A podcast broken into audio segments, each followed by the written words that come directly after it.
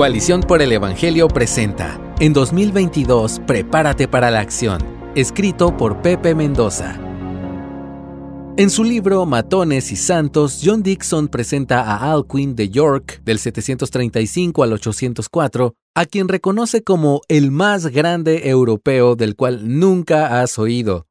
Su importancia radica en que es considerado como la persona que persuadió a Carlo Magno para que realizara reformas educativas que se expandieron e influyeron sobre el continente europeo por varios siglos, aún seis siglos antes del periodo conocido como Renacimiento. La propuesta de Alcuin era fomentar una educación que no quedase restringida a la adquisición de conocimiento tradicional, sino que se base en un aprendizaje por amor al simple hecho de aprender pero no quedaría solamente como un emprendimiento intelectual, sino que luego se buscaría aplicar lo aprendido para entender las cosas de Dios. Él desarrolló un plan de establecimiento de escuelas para la instrucción de hombres y mujeres de todas las clases sociales. Alcuin le escribió a Carlo Magno y le dijo que nada era más importante para la vida y el liderazgo que la belleza de la sabiduría, la alabanza del aprendizaje y las ventajas de la erudición.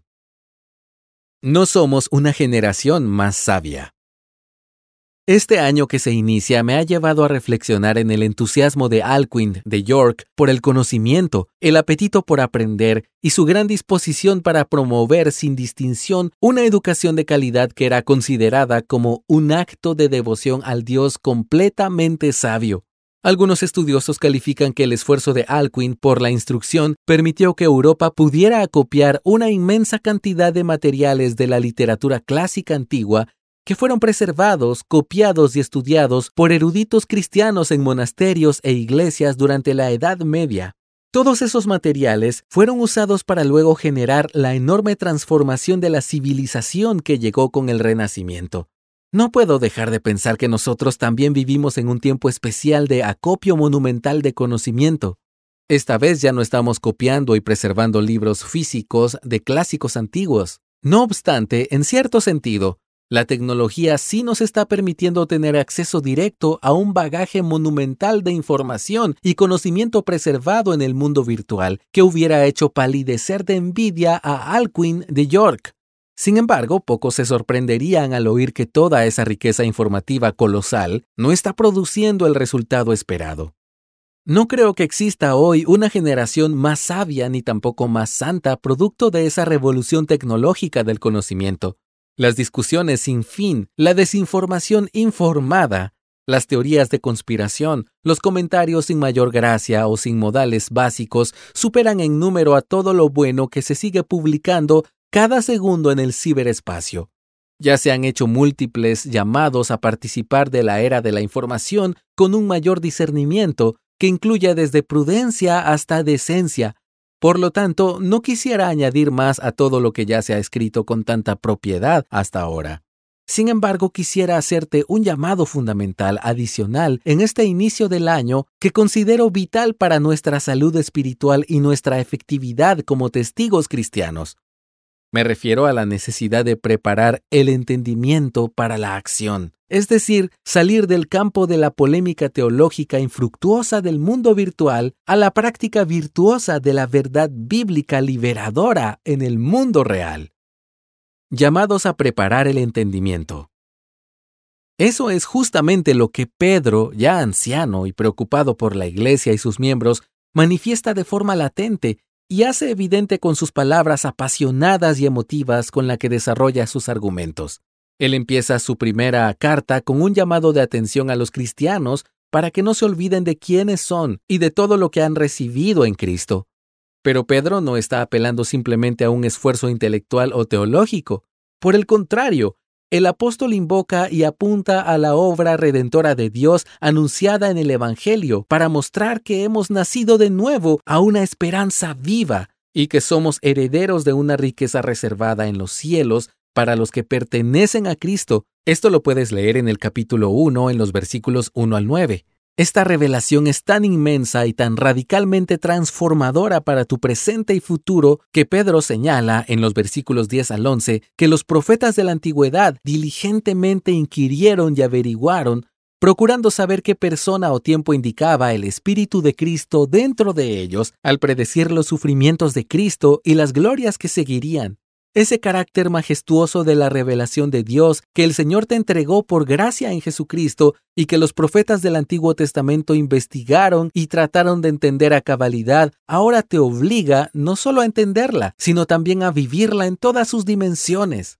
Esto es porque para ti ya no es una promesa para el futuro, sino una realidad vigente y transformadora que no puedes obviar en tu vida diaria. Pedro usa para su exhortación una figura literaria judía que a los cristianos contemporáneos siempre nos ha costado entender, porque no forma parte de nuestra realidad cultural. Pedro dice literalmente en el versículo 13, Ceñid los lomos de vuestro entendimiento. Él no quiere que tropecemos con la grandeza de esa revelación que los profetas indagaron y los ángeles anhelaban mirar. En cambio, quiere que nos preparemos como un hombre diligente de su tiempo que recogía la túnica más arriba de las rodillas y se la ceñía con fuerza alrededor del cuerpo para no tropezar con sus pliegues mientras corría o realizaba actividades que requerían un mayor movimiento físico. Como podrás notar, la idea básica es poder vivir en esta nueva realidad espiritual entendida con tal precisión como para vivirla sin dificultad y de manera absolutamente práctica todos los días. Las versiones más modernas han dejado de lado la oscuridad del texto para expresarlo con una mayor claridad contemporánea. Preparen su entendimiento para la acción, dice en la Nueva Biblia de las Américas. Estén preparados y usen su buen juicio, en la traducción Dios habla hoy. Preparen su mente para actuar, en la nueva traducción viviente. Dispónganse a actuar con inteligencia, en la nueva versión internacional. Tengan pues a punto la mente en la palabra para Hispanoamérica. Estén atentos y piensen bien lo que van a hacer en la traducción en lenguaje actual. ¿Puedes percibir dónde está Pedro poniendo el énfasis? Sí, lo está poniendo en dos aspectos fundamentales. La preparación en el entendimiento y en la acción o la puesta en práctica de la verdad entendida. Pongamos en práctica la palabra. No creo que la gran mayoría de los generales guerreros teológicos de las redes sociales estén pensando realmente en usar sus afilados argumentos defendidos con pasión para que sus seguidores los apliquen con la menor dificultad en sus vidas.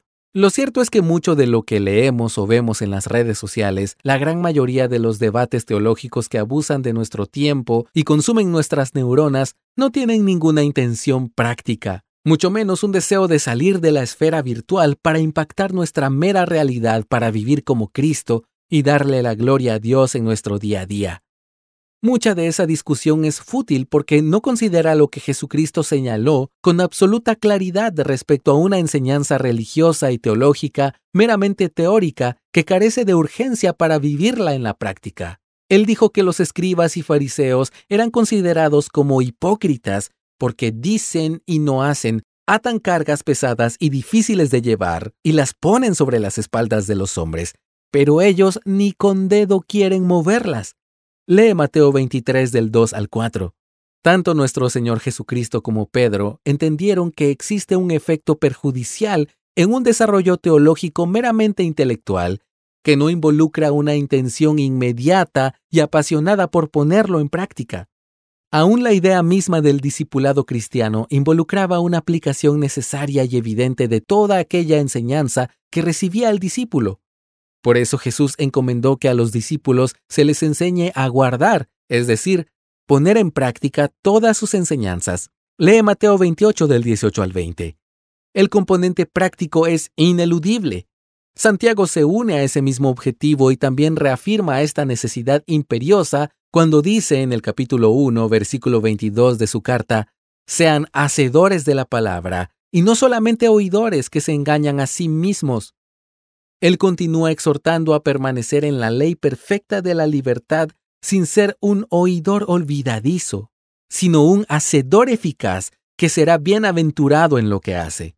No hay forma posible de agradar a Dios solo con destreza intelectual teológica o bíblica y tropiezo o ineptitud en la puesta en práctica de lo que la Biblia demanda para nuestras vidas.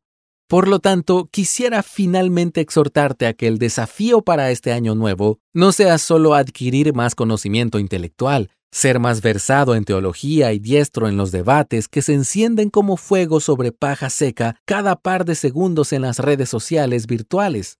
No, el llamado final con el cual te está desafiando Pedro es que adquieras tal destreza en tu entendimiento teológico, bíblico y del Evangelio que se te haga virtualmente imposible no ponerlo en práctica de inmediato en tu vida diaria.